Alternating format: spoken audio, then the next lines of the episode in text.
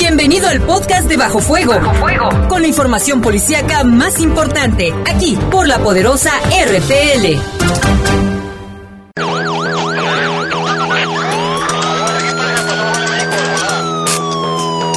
La poderosa, la poderosa presenta Bajo Fuego, el noticiero policíaco de mayor audiencia en la región. Bajo Fuego. Notas, comentarios y más. Reporteros con amplia experiencia y profesionalismo trabajan para ti, para que escuches las noticias que te interesan. Que te interesan. En Bajo Fuego, tu opinión es importante. Bajo Fuego. Búscanos en Facebook como Bajo Fuego. Además, comunícate al 718 79 95 y 96. 718 79 95 y 96. Bajo Fuego. Comenzamos.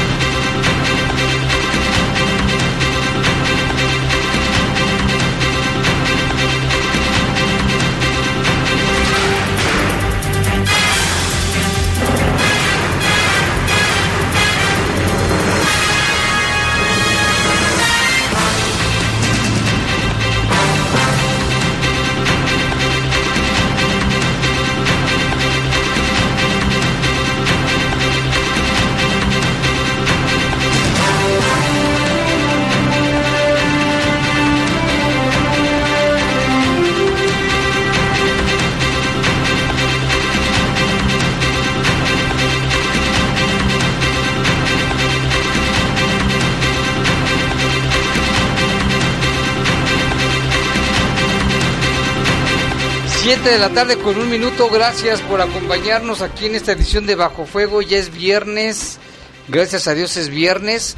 Les saludamos con gusto. En controles Jorge Rodríguez Sabanero. En control de cabina está nuestro compañero Brian Martínez. Y en la conducción hoy estamos. Saide Ruiz, bienvenido a este espacio informativo ya de viernes 7 de junio.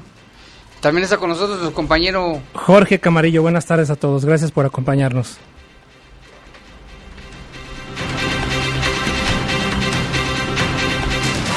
Yo soy Jaime Ramírez vamos a presentar un avance de la información que le tendremos en los próximos minutos. Familiares de jóvenes desaparecidos en la ciudad de Salamanca desde el mes de abril piden ayuda para encontrarlos. Murió por trombosis el joven encontrado sin vida en la colonia El Tlacuache, pero tenía huellas de violencia. Y liberan elementos de la policía municipal a mujer y a una menor de edad que eran víctimas de un secuestro virtual aquí en León. En información del país, en la Ciudad de México no aparece un estudiante por quien pagaron un rescate. Exigen que lo regresen con bien. Qué caso, ¿eh? En información del mundo, en Suecia 25 personas resultaron heridas por una potente explosión en un edificio. Las autoridades descartan que se trate de un acto terrorista. Son las 7 con 3, una pausa, regresamos. Servicios informativos. Comunícate 718-7995 y 96. Búscanos en Facebook como Bajo Fuego. Continuamos. Continuamos. Estás en Bajo Fuego. Bajo Fuego. Esos desperdicios que vas a desechar, mételos al bote para no contaminar. Desperdicios que vas a desechar, mételos al bote y no te inundarás. Mueve el bote, usa el bote, llena el bote. Esta temporada de lluvias, evitemos que se tapen las coladeras y alcantarillas de tu colonia. Es muy fácil, solo Tira la basura en su lugar. León, Gobierno Municipal. Cada mes, junto a mi esposa Margarita, viajamos desde la periferia hasta el centro de la ciudad para ir a nuestro chequeo médico. Ambos contamos con la tarifa preferencial de adultos mayores y a pesar de la distancia que recorremos, solo pagamos un pasaje para llegar a nuestro destino. Optibus es el mejor transporte público de México. No esperes a que llegue la tormenta. Prepárate. Ubique el refugio temporal más cercano y si hay alerta, trasládate allí. Prepara tu mochila de emergencia con documentos importantes, alimento, radio, pilas y linterna. Llévala contigo. Recuerda, por la fuerza del viento, un ciclón puede ser depresión tropical, tormenta tropical o huracán. Sigue las recomendaciones y mantente a salvo. Comisión Nacional del Agua. Gobierno de México. La Secretaría de Educación Pública convoca a instituciones del país a proponer candidatos al Premio Nacional de Ciencias en los campos de Ciencias Físico-Matemáticas y Naturales, Tecnología, Innovación y Diseño. Consulta las bases en www.gov.mx diagonal. Fecha límite para el registro de candidaturas 9 de agosto de 2019. La ciencia y la tecnología para el desarrollo de México. Secretaría de Educación Pública. Gobierno de México. Este programa es público, ajeno a cualquier partido político. Queda prohibido el uso para fines distintos a los establecidos en el programa. En esta temporada de lluvias, si vives en zonas de riesgo, guarda tus documentos importantes en bolsas de plástico selladas. En caso de evacuación, sigue las instrucciones de las autoridades y dirígete al refugio más cercano. Llama al 911 ante cualquier situación de emergencia con atención las 24 horas. Tu seguridad y la de tu familia es lo más importante. León, Gobierno Municipal. Estás en Bajo Fuego. Bajo Fuego. Servicios informativos de la poderosa RPN. Comunícate 718 79 95 y 96. Búscanos en Facebook como Bajo Fuego. Regresamos. Regresamos.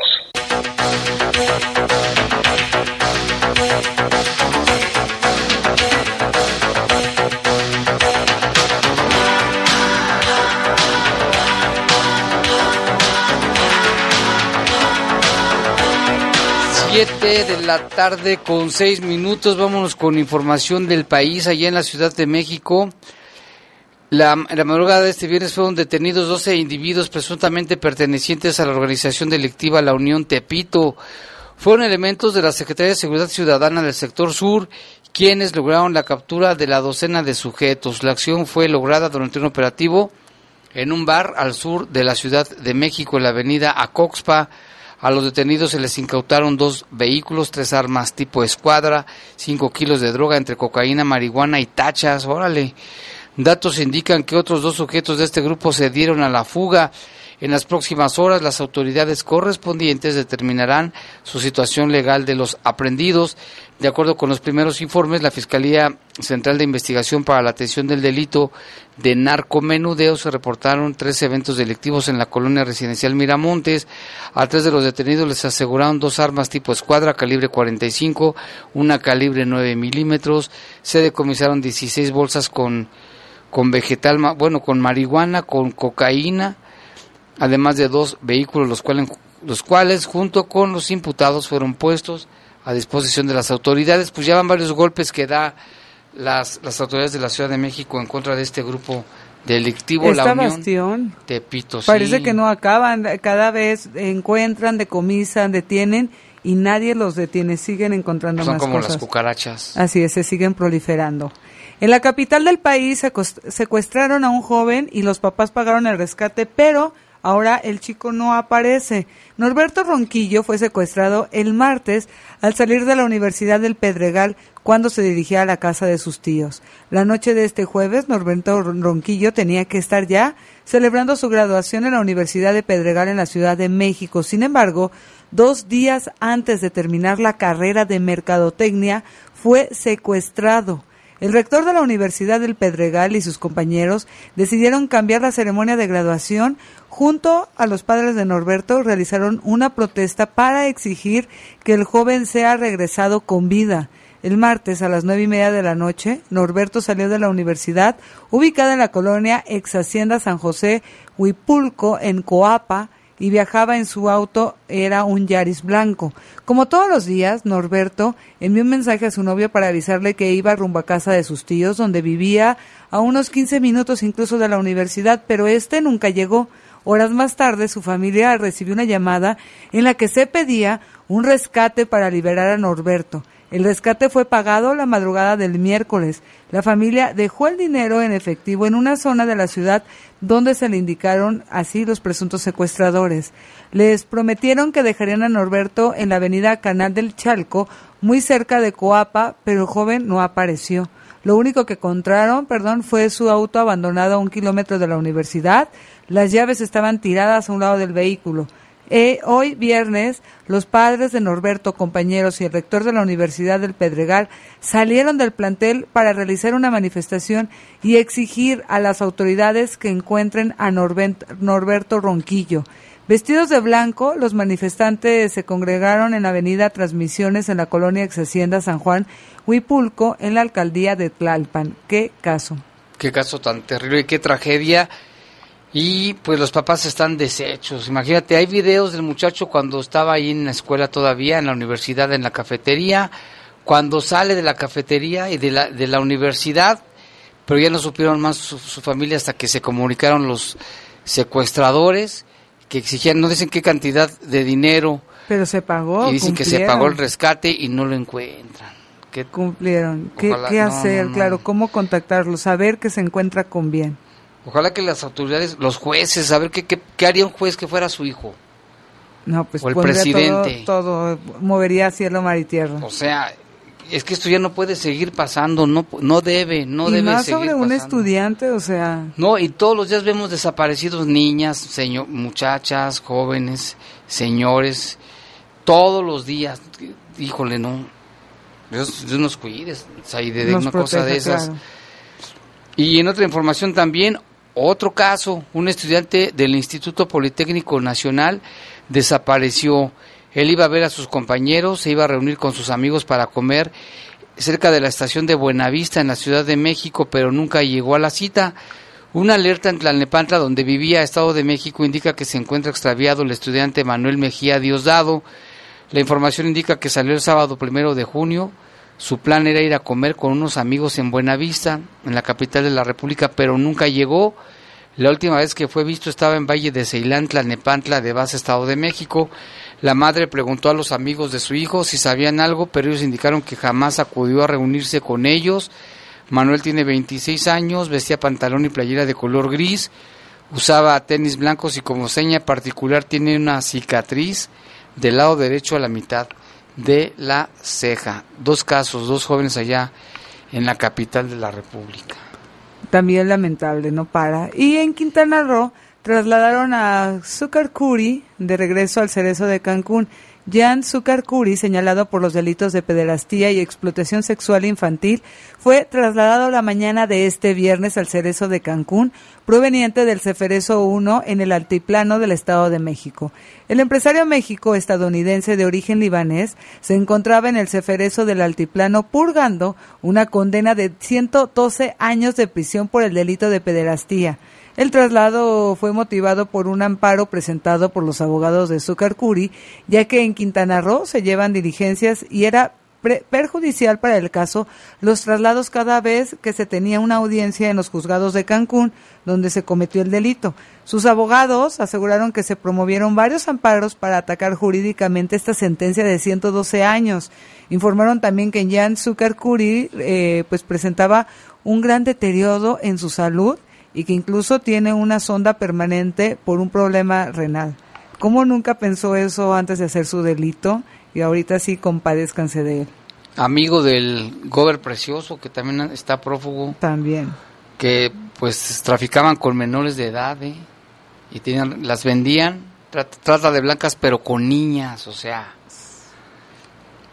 Qué delito. Y acá en otra información también, este viernes la Secretaría de Comunicaciones y Transportes reveló un avance en la investigación que se realiza para determinar las causas por las que cayó el helicóptero en el que murió la gobernadora de Puebla, Marta Erika Alonso, y su esposo Rafael Moreno Valle.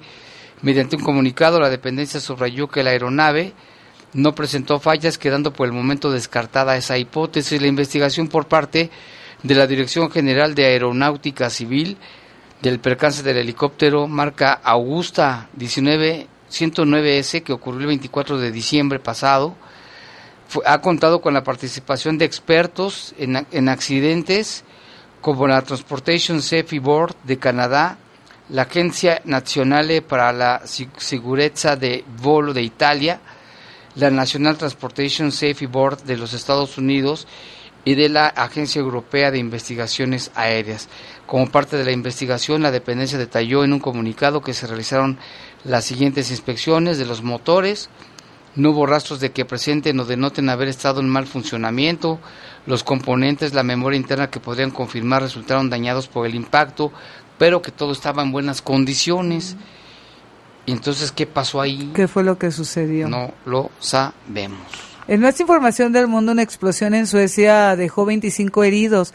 Y es que un potente explosión sacudió este viernes dos edificios residenciales en una ciudad del sur de Suecia y causó heridas leves a 25 personas. No se supo de inmediato la causa. El estallido reventó ventanas y destrozó balcones en Point, unos 175 kilómetros del sureste de Estocolmo. Uno de los edificios tiene cinco pisos y el otro cuatro. Un equipo policial antiexplosivos fue despachado al lugar como medida de precaución justo después de la explosión que ocurrió poco después de las 3 eh, de la mañana. La zona fue acordonada por la policía. 25 personas lesionadas en esta explosión en Suecia. En Suecia, imagínate. Y otra información, vámonos hasta Argentina. Che, no me rompas. No, no sé hablar como argentina, pero sí me sé muchas frases argentinas. Cállate. Cállate. No, no me sale. Bueno, vámonos con información. Fíjate que resulta, resulta ser que allá en Argentina unos perros atacaron a, un- a unos ladrones. Si bien existen perros de razas temperamentales y poderosas, estos nunca deben ser usados como armas para defenderse, pues se reportaron casos donde los dueños terminan en graves lesiones. Allá en Argentina se encuentra inmersa dentro de una gran polémica luego de que un ladrón se metió a una casa y fue atacado por los perros guardianes de la casa, que eran dos pitbull. Los hechos ocurrieron el pasado primero de junio en la comunidad de Malvinas, en Argentina. El ladrón relató que tiempo después que ingresó a la casa durante la noche, no se dio cuenta de la presencia de los dos perros. Luego de avanzar unos pasos, los animales se lanzaron contra él, provocándole varias heridas. Vecinos de la casa alertaron a las autoridades ante, las ater- ante los aterradores gritos del, ra- gritos del ratero atacado por los perros. Cuando llegaron los servicios de emergencia, encontraron al hombre totalmente ensangrentado, con heridas en la cara, cabeza, brazos y en las piernas. Ya en un hospital los médicos tuvieron, ¿qué crees? ¿Qué? Tuvieron que cortarle la pierna. No, por- Un brazo, perdón, tuvieron que cortarle un brazo, pues las lesiones eran muy graves. El castigo para este sujeto no paró ahí, pues, aparte de que perdió un brazo y estaba todo mordido, las autoridades lo acusaron y está a disposición por el delito de robo.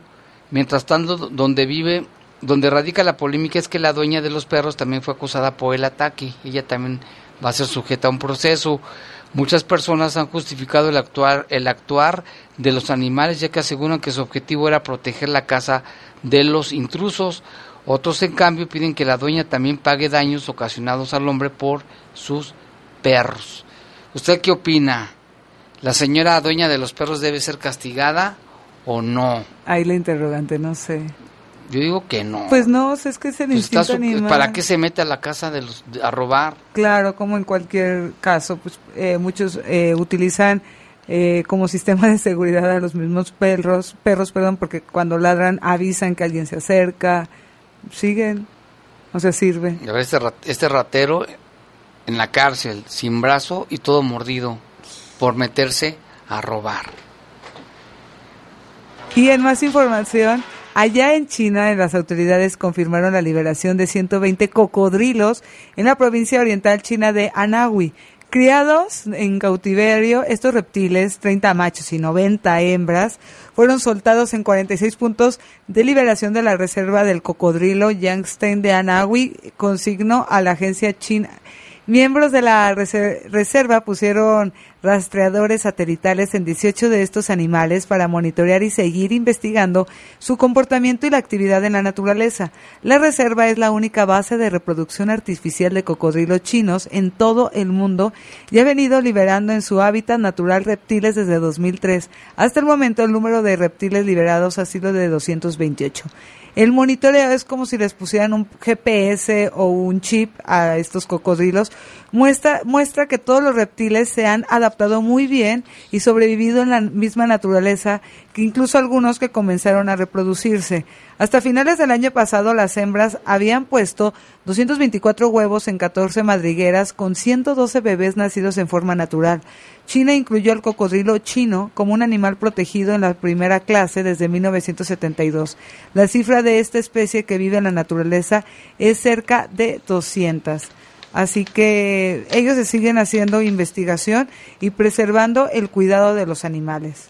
De esta forma, está muy bien, a mí me parece muy buena idea y eh, combate también el peligro de extinción eh, reproduciendo más de estas especies y cuidándolas, viéndoles, viendo a través de estos chips cómo se reproducen, cómo se adaptan a su naturaleza, cómo se comportan estos animales ya fuera del cautiverio.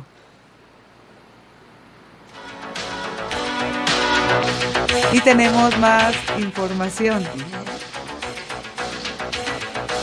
Y bueno, pues en Alabama, allá en Estados Unidos, se está preparando para hacer obligatoria la castración química antes de la liberación temprana de personas condenadas por pedofilia, una controvertida medida que ya está vigente en otros estados de la Unión Americana. El Parlamento de Alabama, en el sur del país, aprobó una ley que exige que todos los presos mayores de 21 años condenados por agresión sexual a menores de 13 años de edad tomen medicamentos que disminuyan sus niveles de, testosterona antes de salir en libertad. Este tratamiento que afecta la libido tendrá que continuar hasta que un tribunal determine que ya no es necesario. Si el convicto interrumpe la medicación por su cuenta, será enviado de vuelta a la cárcel. A menos que se indique lo contrario, los detenidos deben pagar por el tratamiento, según el texto que debe ser promulgado por la gobernadora republicana del estado, Kyle Ivey. Su promotor, Stephen Hort, explicó que buscaba un castigo que corresponda a la gravedad del crimen esto debe servir como un elemento disuasivo. California introdujo una medida similar en el 96 que fue seguida por otros estados como Florida, Georgia, Iowa, Luisiana. Algunos estados como Texas también ofrecen a los reclusos someterse a una castración quirúrgica, es decir, les extirpan los testículos. El procedimiento, sin embargo, es objeto de controversia. Algunos cuestionan su efectividad señalando que los actos de pedofilia no solamente llevan a cabo por un impulso sexual, sino que también traen un contexto psicológico global. ¿Usted qué opina? Ahí está la, la información. Vamos a hacer una pausa, regresamos con más.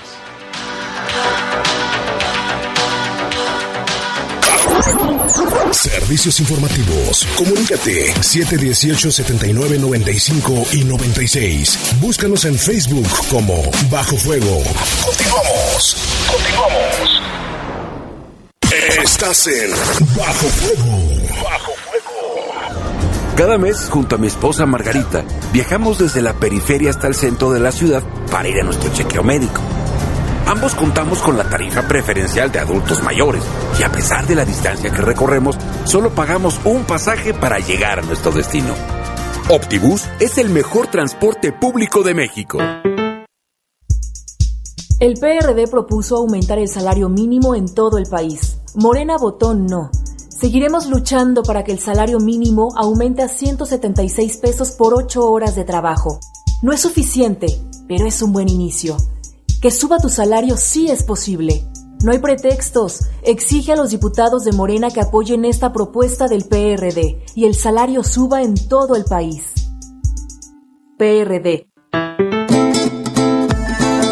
Esos desperdicios que vas a desechar, mételos al bote para no contaminar. Esos desperdicios que vas a desechar, mételos al bote y no te inundarás. Mueve el bote, usa el bote, llena el bote mételos al bote ya. Tira la basura en su lugar. León cada vez mejor. Gobierno municipal. En un hecho histórico de verdadero diálogo entre los poderes de la Unión, la Cámara de Diputados analiza por primera vez el Plan Nacional de Desarrollo 2019-2024. Todas las comisiones legislativas de la Cámara de Diputados, servidores públicos, expertos y sociedad civil realizarán foros en Parlamento abierto para analizarlo. Sigue de cerca este importante ejercicio y participa. Más información en www.diputados.gov.mx, diagonal PND y en nuestras redes sociales. Cámara de Diputados. Legislatura de la Paridad de Género. ¿Recuerdas por qué elegiste esa bici? Porque quería una muy rápida. Porque la vi en oferta y me salió barata. Porque es la más moderna. Porque tienes opciones para escoger. La COFESE trabaja para que las empresas compitan y así tú puedas escoger los productos y servicios que mejor se acomoden a tus necesidades. Un México mejor es competencia de todos. Comisión Federal de Competencia Económica, COFESE. Visita cofese.mx. Estás en Bajo Fuego. Bajo Fuego. Servicios informativos de la poderosa RPN. Comunícate 718-7995 y 96. Búscanos en Facebook como Bajo Fuego. Regresamos. Regresamos.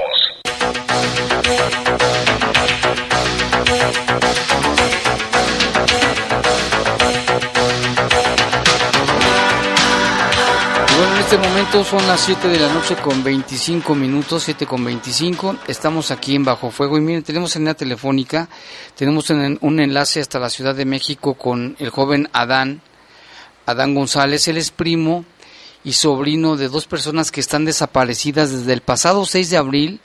Ellos salieron de la ciudad de Salamanca, iban rumbo a Ciudad Manuel Doblado y bueno, pues de hasta el momento ya presentaron denuncias, oficios y demás, no se sabe nada de ellos por medio de la poderosa, ojalá si alguien nos escucha, alguien los ha visto o alguna razón, pues que se comuniquen con nosotros. Vamos a platicar con Adán y lo saludamos. Adán, ¿qué tal? ¿Qué tal? Buenas tardes. Oye, pla- platícanos cómo estuvo la situación este desde el primer momento, en qué momento desaparecieron, qué es lo que pasó, tenían enemigos, qué, qué, qué se sabe de este terrible caso. Mira, pues antes que nada te agradezco por la apertura en tu medio, esperando que pues de, de- se demos difusión de la situación de mis familiares. Te comento, Eduardo Delgado Prieto de mi primo Jesús Pérez Delgado, eh, pues desaparecieron desde el día 6 de abril.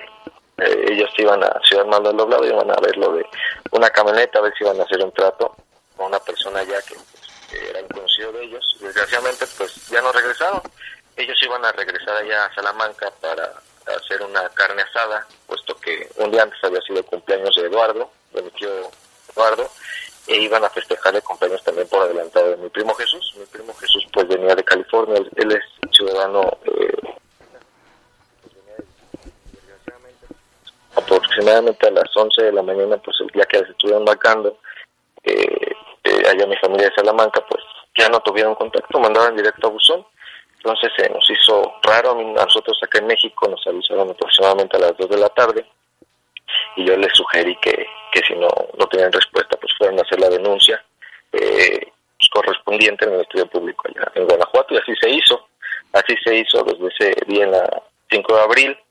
Las investigaciones que tuvimos es que, y las que nos han dado el Ministerio Público es que se, supo de ellos por última vez ese mismo día 5 de abril a las eh, ocho y media de la mañana aproximadamente eh, los arcos carreteros de Cuerámaro detectaron el vehículo, el vehículo también no, hemos- no lo hemos encontrado desgraciadamente y pues la familia pues está devastada eh, y pues es algo que, que no nos esperábamos, que se vive mucho en México, que se está viviendo desgraciadamente mucho en Guanajuato y que pues hemos visto que las, las autoridades están incapacitadas para accionar como debe ser. ¿Qué más les ha dicho la Fiscalía, el Ministerio Público? Mira, la verdad, eh, al principio hemos visto que van muy lentas las investigaciones, ellos nos alegan que hay muchos casos que tienen mucho trabajo. Se giraron oficios a diversas dependencias, tanto locales, eh, Salamanca, estatales, eh, al gobierno de Guanajuato y federales. Inclusive eh, ya se presentó un oficio ante en la Comisión Nacional de Derechos Humanos, al presidente López Obrador, a la Secretaría de Gobernación, y bueno, ¿para qué te digo todas las dependencias que hemos recorrido? Eh, son muchas, y en el caso de Guanajuato, pues ya se tuvo un acercamiento con la gente de- de- del fiscal y nos han enlazado para tratar de impulsar las investigaciones. Sin embargo, no hemos estado de acuerdo, te comentó, yo soy abogado y, pues eh, eh, no se han hecho las cosas como deben ser a a mi criterio, no se han girado siquiera eh, los oficios pidiendo al juez de control de materia penal que se detecten o que se les, eh, se les pida a las concesionarias la última ubicación de sus celulares. Eh, en un principio, y algo que nos molestó muchísimo fue que el, propio, la propia personal del Ministerio Público le dijo a mi tía, que es la mamá de Jesús, y a mi abuelita, que es la señora Gloria, eh, mamá de Eduardo, eh, una persona ya mayor, más de 70 años, que, que fueran ellas a las compañías telefónicas y la verdad eso me indignó muchísimo y pues eh, ingresé los oficios que tenía que ingresar y sí tuve algún encuentro eh, fuerte con la fiscal en- ahí en Salamanca, perdón, en Irapuato, en la subprocuraduría, porque pues yo estaba molesto que, que dijeran esas circunstancias, ¿no? Yo hemos estado yendo y viniendo a, a Guanajuato, ellos, mi familia que está en Guanajuato, pues está haciendo lo propio, pero eh, ya se tuvieron acercamientos también con la subprocuradora pidiéndole que pues las investigaciones se adelanten y que, que se haga lo imposible, ¿no? Y lo que esté legalmente, eh, lo que esté legalmente facultados ellos para realizar. Y aquí lo más raro es que ni siquiera el vehículo han encontrado. ¿En qué trabajaba tu tío? Mi tío rentaba un terreno como autolavado y este también tenía tierras de cultivo. Y mi primo Jesús, él eh, trabajaba en la industria de la construcción ahí en San José, California. Y vino de visita y me imagino que iban a Manuel Doblado. ¿A qué iban a Manuel Doblado? Iban a entrevistarse con un conocido de ellos que querían hacer un trato para comprar una camioneta. Eso es lo que lo que iban a hacer y pues desgraciadamente ya no regresaban ni siquiera a la fiesta. Una fiesta para ellos. Y, y la persona con quien se iban a entrevistar, este, les dio informes si saben algo de él o si llegaron Sí, a... sí, ellos son conocidos, esta persona es conocida de nosotros, eh, obviamente por cuestiones de investigación me reservo el nombre, pero este ya se habló con él, la, la policía ministerial o de investigación ya, ya habló con ellos, con esa familia, y este y ni siquiera llegaron con él. Ni siquiera. Eh, ni siquiera los vieron en Manuel Doblado, yo supongo que No fue entre. Puerama y Manuel Doblado, ya ves que esas carreteras están muy solas, muy desprotegidas, eh, pues pasó eso. Híjole, bueno, pues aquí la gente que nos está escuchando, si tiene... ¿Qué, qué, qué carro era? Era, eh, me parece que un Spark eh, plateado, un Spark plateado, en el que ellos iban y este y tampoco ya también se solicitó que se giraran oficios a las diversas dependencias como CAPUFE, la Secretaría de Comunicaciones y Transportes y que los arcos carreteros pues nos avisen si este venía algún carro atrás siguiéndolos, etcétera, las cámaras propias del C4 en Guanajuato, pero pues alegan que sí, que ni siquiera sirven las cámaras, entonces imagínate No, ¿cómo que a no qué- sirven? en qué estado estamos. No puede ser. Bueno, pues, pues muchas gracias, mira, por tomar la llamada. Ojalá que la gente que nos esté escuchando, si alguien sabe algo, si alguien tiene una pista, pues que se comunique aquí a la poderosa o con, o con ustedes, o bueno, que se comuniquen aquí con nosotros y ya yo me comunico con ustedes. Y este, estamos al pendiente, cualquier cosa. Si gustan venir un día aquí a la cabina, pues aquí los recibimos con gusto y, y ojalá Muchas que, gracias. que apar- Y ojalá- aparezcan bien. Ojalá que me pudieras eh, nada más dar un, otro último dato. Sí. Este, hay una página de Facebook que creamos para, eh, por si alguien tiene alguna pista. Sí, ¿cuál es? Se llama Ayúdanos a encontrarlos y eh, se está utilizando el hashtag en redes sociales, es hashtag los queremos de vuelta en casa. O a los números, si me permites dar los números telefónicos que estamos utilizando, es el de uno de Salamanca, que son números celulares ambos, 464 122 6649 y el de la Ciudad de México es el 55 49 13 68 eh, 46. Igual se van a seguir haciendo campañas de difusión. Ya hicimos en Salamanca, Irapuato, Manuel Doblado, Querétaro y León. Hemos estado pegando postes y esperemos que si alguien puede ayudarnos, se lo vamos a agradecer de por vida. Sí, vamos a estar ahí al pendiente. Eh, yo ahí precisamente que los vi, fíjate, vi la foto en una en una cabina de teléfono y ahí es donde me di cuenta. Bueno, pues muchas gracias, Adán. Estamos pendiente. No me cuelgues, ¿eh? Ahorita no me cuelgues porque vamos, ahorita te voy a comentar algo. Muchas gracias, N. Sí, gracias. Saide, tenemos más información. Así es, eh, les comento que pues no dar el número telefónico a cualquier persona, eso es de suma importancia para todos nuestros radioescuchas, tanto personas mayores, que es a los que más les pasa, no contestar llamadas de teléfonos de desconocidos y sobre todo no dar información personal por teléfono, son algunas de las medidas preventivas para evitar ser víctimas de extorsión. Gracias a un reporte ciudadano Jorge, te comento que la Secretaría de Seguridad Pública liberó a una mujer en el estado de gestación, a una menor de edad que presuntamente fueron víctimas de secuestro virtual. Derivado de una llamada telefónica, se resguardaron cómo son eh, estos eh, sujetos, ¿no? Que hacen la llamada y estas personas creen que tienen a alguien y les dicen que se resguarden en un lugar, en este caso fue en un hostal de la zona centro. Esto ocurrió la tarde de hoy y que derivado de una llamada realizada por el mismo personal del hostal ubicado en la colonia centro, donde alertaron a los cuerpos de seguridad de, de algo pues anómalo que estaba ahí sucediendo. En la llamada señalaron que la mujer que llegó desde eh, que llegó al lugar estaba muy nerviosa y no dejaba de hablar por teléfono, situación que incluso les pareció extraña a los empleados y prefirieron llamar a 911. Aparte, Jorge, todos ellos ya están capacitados con el botón ciudadano, saben cómo actuar. Al arribo de los policías, pues ingresaron hasta la habitación donde la mujer en estado de gestación eh, y un menor se encontraban. Los preventivos se entrevistaron con la mujer, la cual se identificó como María Guadalupe de 22 años, quien señaló que recibió una llamada y la dirigieron, le dijeron estos tipos que se fuera a ese lugar, a un hostal ahí de la zona centro.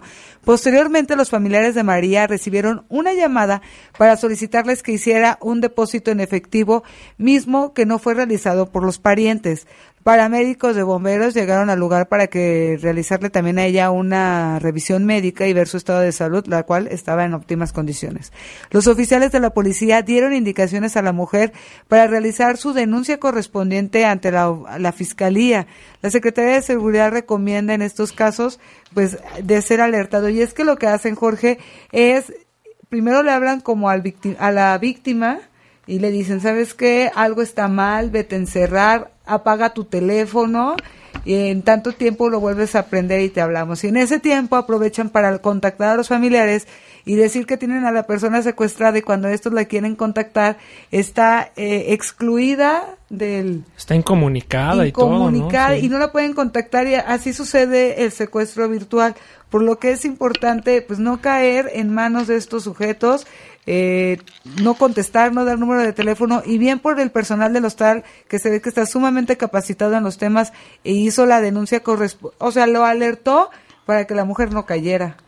Sí, efectivamente, esta persona juega con el miedo, de la, con el pánico que sufren sus, sus víctimas. Ya sabe lo que dijo, bien, bien mencionó Saide, pues no conteste este tipo de llamadas. No, si no conoce el número, no conteste. No contestar. Me, me han llegado llamadas de Tamaulipas. Yo no tengo a ningún conocido en Tamaulipas. Y la otra me llegó una de, no, nada, ni les contesto. Ah, o si les contesto, se las rayo. También me hablaron de Pachuca Hidalgo. Yo no conozco a nadie. ¿Qué tal que te sacaste la lotería? No, no es cierto. Ah, luego les, oh, me hablaron también, no sé de qué lado les dije. Herencia, no, les dije Fiscalía General de Guanajuato y que cuelgan. es correcto, eso está bueno. De volada. Sí, tengan mucho cuidado porque como hay gente pues aprovechada. Sí, aprovechada es que no, cumplieron su cometido y que esta señora que está embarazada pues está, está, bien, y la niñita que iba con él. Y precisamente, Jorge, eh, hay, hay, como se dice, recomendaciones que ya estaba comentando, hay de algo de esto. Así es, en la mayoría de los hechos, la víctima es quien brinda información a los delincuentes sin darse cuenta. Por ello, que la Secretaría de Seguridad emite las siguientes recomendaciones. Desconfiar de encuestas, entrevistas o promociones comerciales y no proporcionar información personal a personas desconocidas. Mantener comunicación constante con integrantes de la familia. Es importante saber en dónde y con quién están. Tener a la mano un directorio telefónico con los datos de cada integrante de la familia, vecinos, amistades y números de emergencia. Evitar ingresar datos personales en computadoras de uso compartido. Estos en, en los ciber, ¿no? Instalar identificador de llamadas al teléfono y no contestar llamadas de números desconocidos. Esta es la clave del asunto. Y bueno, vamos con más información, pero antes también, eh, fíjate que el Instituto Cultural de León nos hizo favor de, de regalarnos tres pases dobles, tres pases dobles para la función de teatro de, de Más Teatro. Ya se inició de nueva cuenta esta temporada de Más Teatro La función va a ser el próximo domingo 9 de junio a las 6 de la tarde, ahí en el Teatro María Griver. Las primeras tres personas que nos llamen se llevan cada una un pase doble. Márquenos al 718-7995, 718-7996. Y si nos llaman, mañana pueden recogerlos en la mañana de 8 a 10 de la mañana aquí conmigo para que vengan por sus boletos. Así de que quien quiera ir, eh, la obra es Vacaciones en Carcosa de Cristian Nájera, la producción Teatro María Griver, domingo a las 6 de la tarde, para que vayan. Entonces hay los primeras tres personas que llamen, que este, ¿Y qué tienen que decir? Nada más que quieren ir al, o sea, nada más que, que, que quieren ir al teatro, las primeras tres se lo llevan. Ahí está. Eh, para que se comunique, ahí está mi compañero Jorge eh, Carmarillo o Carrasco. Camari- Carra- Carra- Camarillo. Camarillo. Vamos a hacer un corte y regresamos con más en un momento.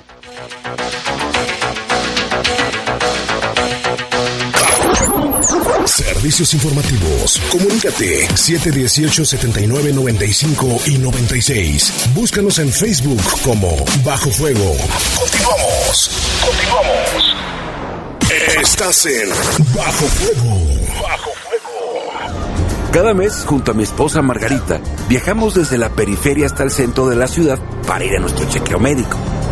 Ambos contamos con la tarifa preferencial de adultos mayores y a pesar de la distancia que recorremos, solo pagamos un pasaje para llegar a nuestro destino. Optibus es el mejor transporte público de México. ¿En casa tienes aparatos electrónicos y pilas que ya no te sirven? Súmate al Recicleón y deshazte de esos aparatos de manera responsable en el marco del Día Mundial del Medio Ambiente. Te esperamos el sábado 8 de junio en el estacionamiento de Centro Max y Plaza Mayor, de 10 de la mañana a 2 de la tarde. Recuerda que no recibimos aparatos desarmados, lámparas fluorescentes ni cartuchos de tóner. León cada vez mejor. Gobierno municipal. En esta temporada de lluvias, estamos atentos ante la presencia y evolución de fenómenos que puedan poner en riesgo a la población y listos para implementar protocolos que permitan salvaguardar la vida de los ciudadanos. Llama al 911 ante cualquier situación de emergencia con atención las 24 horas. Tu seguridad y la de tu familia es lo más importante. León, Gobierno Municipal. La Secretaría de Educación Pública convoca a instituciones del país a proponer candidatos al Premio Nacional de Ciencias en los campos de Ciencias Físico-Matemáticas y Naturales, Tecnología, Innovación y Diseño. Consulta las bases en www.gov.mx diagonal. Fecha límite para el registro de candidaturas 9 de agosto de 2019. La ciencia y la tecnología para el desarrollo de México. Secretaría de Educación Pública. Gobierno de México. Este programa es público, ajeno a cualquier partido político. Queda prohibido el uso para fines distintos a los establecidos en el programa. Hola amigos leoneses, ¿cómo están? Hoy les contamos por qué León es cada vez mejor. Así es. Silvia, ¿tú sabías qué es el Video Wall? Mm, no, cuéntame. El Video Wall es una herramienta que ayuda al monitoreo de las cámaras de vigilancia de la ciudad. Con el Video Wall se vigila en tiempo real y se actúa con mayor rapidez. Uh, muy interesante. Ahora déjame contarte que León recibió un reconocimiento porque aquí el proceso de apertura de una empresa es más eficiente y dinámico que en otras partes del país. Qué buena noticia para todos los emprendedores leoneses. Sí, exacto. Es algo que hay que aprovechar. Además, déjame contarte que los alumnos de dos telesecundarias y una primaria de Duarte y San Juan de Otates ahora tendrán mejores condiciones para aprender. A sus espacios y escuelas se les hicieron obras de ventilación e iluminación y se entregaron dos domos. Qué orgullo ser leonés. Me encanta que León es cada vez mejor. Amigos, nos despedimos. Nos escuchamos la próxima. Hasta luego. ¿En casa tienes aparatos electrónicos y pilas que ya no te sirven? Súmate al Recicleón y deshazte de esos aparatos de manera responsable en el marco del Día Mundial del Medio Ambiente. Te esperamos el sábado 8 de junio en el estacionamiento de Centro Max y Plaza Mayor, de 10 de la mañana a 2 de la tarde. Recuerda que no recibimos aparatos desarmados, lámparas fluorescentes ni cartuchos de tóner. León cada vez mejor. Gobierno municipal. Estás en Bajo Fuego. Bajo Fuego. Servicios informativos de la poderosa RPN. Comunícate 718-7995 y 96. Búscanos en Facebook como Bajo Fuego. Regresamos. Regresamos.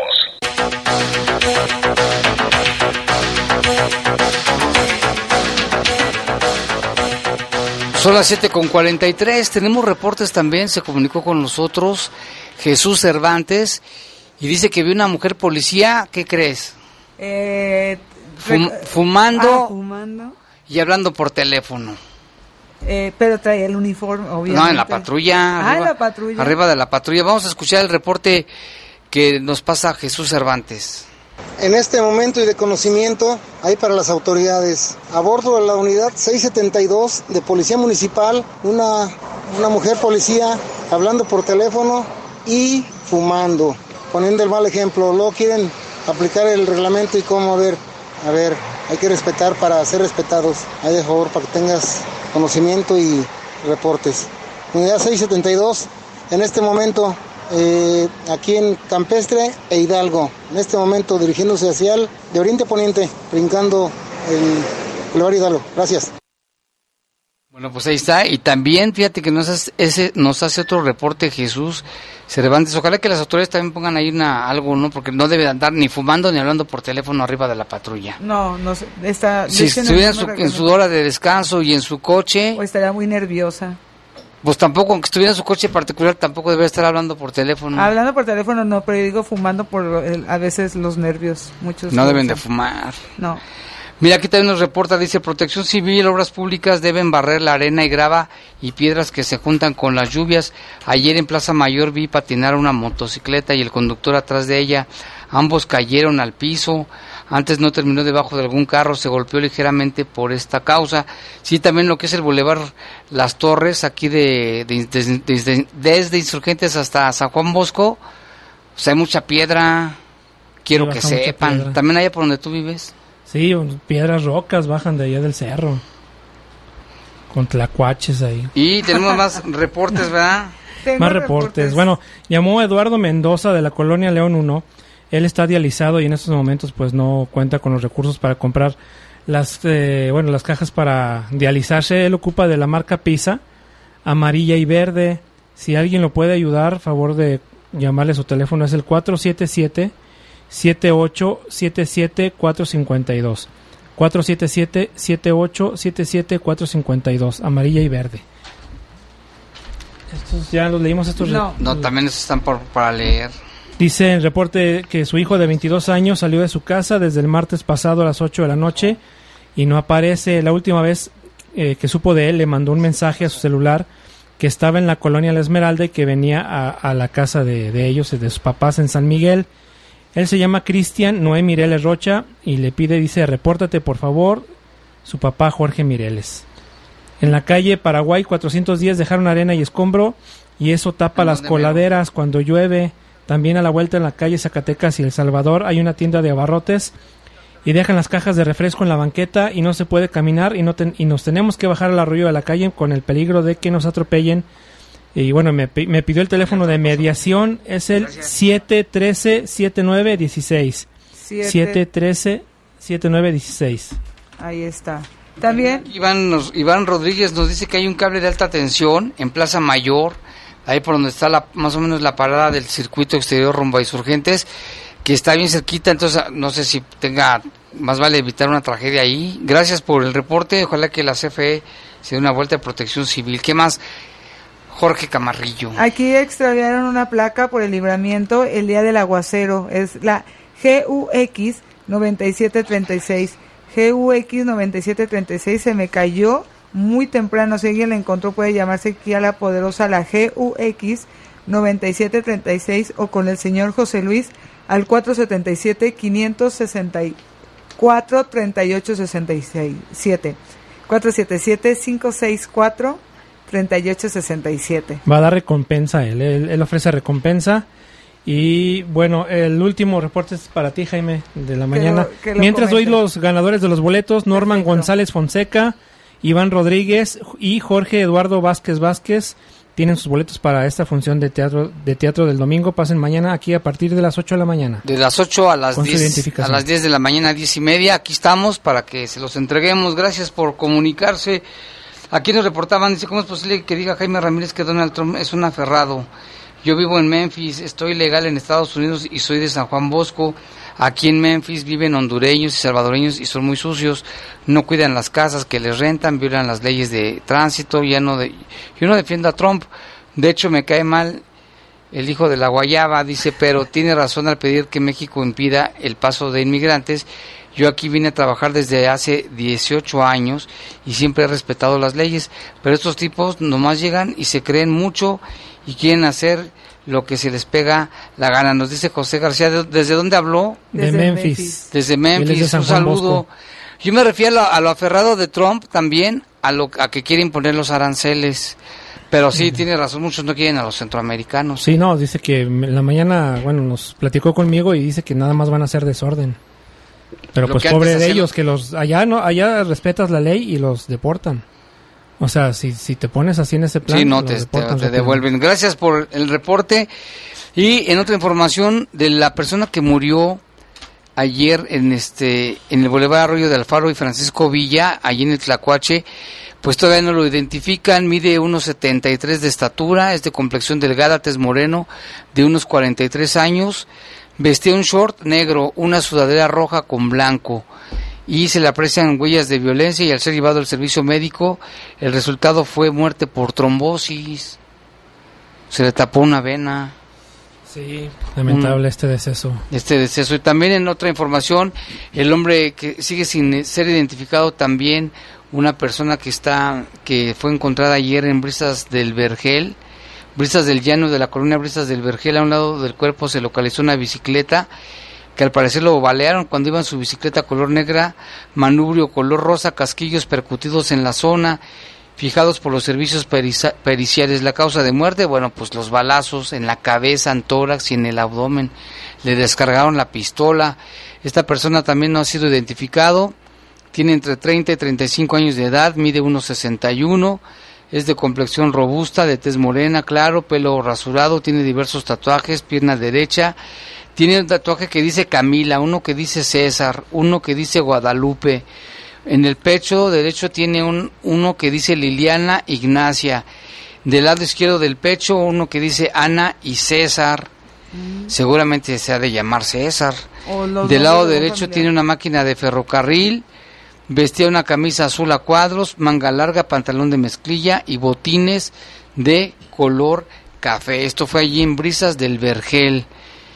Y otra Zairita. Así es, la unidad especializada en investigación de homicidios realizó las indagatorias para localizar a una persona de sexo masculino que se encontró sin vida en una finca abandonada dentro de un aljibe eh, con agua. Esto fue en la calle Río Nazas de la colonia San Miguel.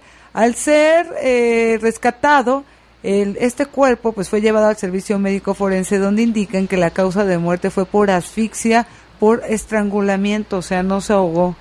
Lo, lo asfixiaron Lo y- y, lo tiraron, tenía un cinto incluso en el cuello. Lo ahorcaron con un cinto y luego lo echaron al, al, al aljibe. Así es, el occiso eh, lleva por nombre Cristian Fernando y tenía muy joven 30 años. Mucha violencia. ¿Qué tienes más por ahí, Jorge? Tengo un reporte aquí del señor Moreno que se comunicó con nosotros y dice, déjame decirte que todo el mundo lo sabe, la ciudad de Tokio es la más limpia del mundo, pero no fue día gratis. Aso- asociaciones civiles y gubernamentales trabajaron durísimo durante 25 años. Hay que hacer conciencia de esto, aquí se sigue permitiendo el uso de la bolsa de plástico, entonces hay que hacer campañas de concientización, ya que aquí es un problema gravísimo la basura en la calle, ¿no? Es eh, la opinión del señor Moreno. Así es.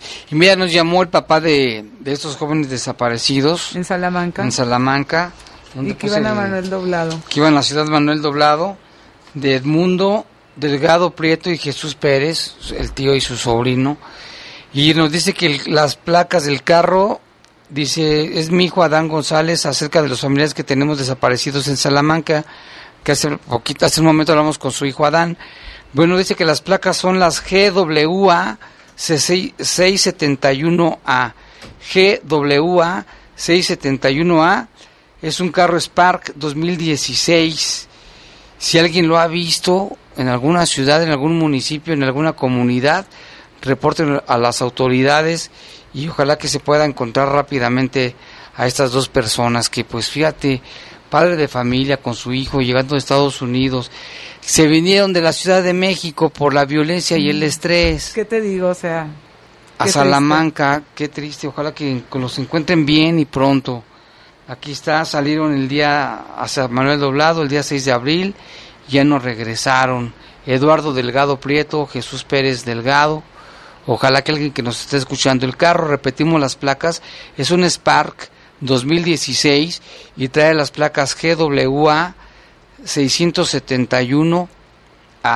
Pues ojalá estamos al pendiente toda la familia y aquí con ellos, aquí estamos a la orden para cualquier información, pues a estar muy al pendiente. Y vámonos con otra información. Saide. la unidad de tramitación común del Ministerio Público está integrando la carpeta de investigación por la puesta a disposición de seguridad eh, de dos detenidos, de Luis Omar Antonio y Brian Ulises, que circulaban en un vehículo Nissan Versa sobre el Boulevard López Mateos y la calle privada de la Viga en la colonia Granjas del Rosario, eh, aquí en León.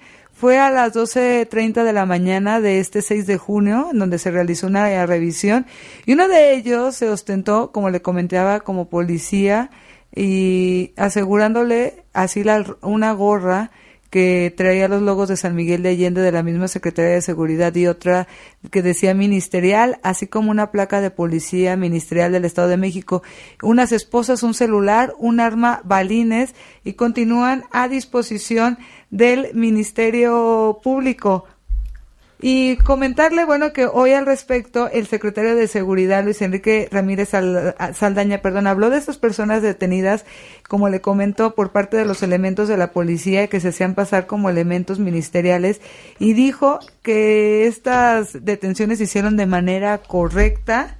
Y, de acuerdo también al, al protocolo, Eh, vamos a escuchar acerca de los detenidos que habló el secretario de Seguridad que todo esto y donde vamos avanzando es cómo protejo a mis elementos o cómo protegemos a los elementos con este tipo de uniformes, equipamiento y todo para poder identificar que sean las personas que son. Eh, ahí está el comentario como eh, agregábamos en la nota, a esas personas se les encontró unas esposas, un celular, un arma de balines, además de estas gorras con los eh, símbolos, logos. de la Secretaría de Seguridad de San Miguel Allende. En otro tema, el secretario de Seguridad Luis Enrique Ramírez Aldaña dijo que tienen más de dos propuestas que ocupen el cargo que dejó Leilani Tortolero, ex titular de la Academia Metropolitana de León. Señaló que las propuestas, propuestas perdón, serán votadas por el Consejo de la Academia y el propio Héctor López Santillana.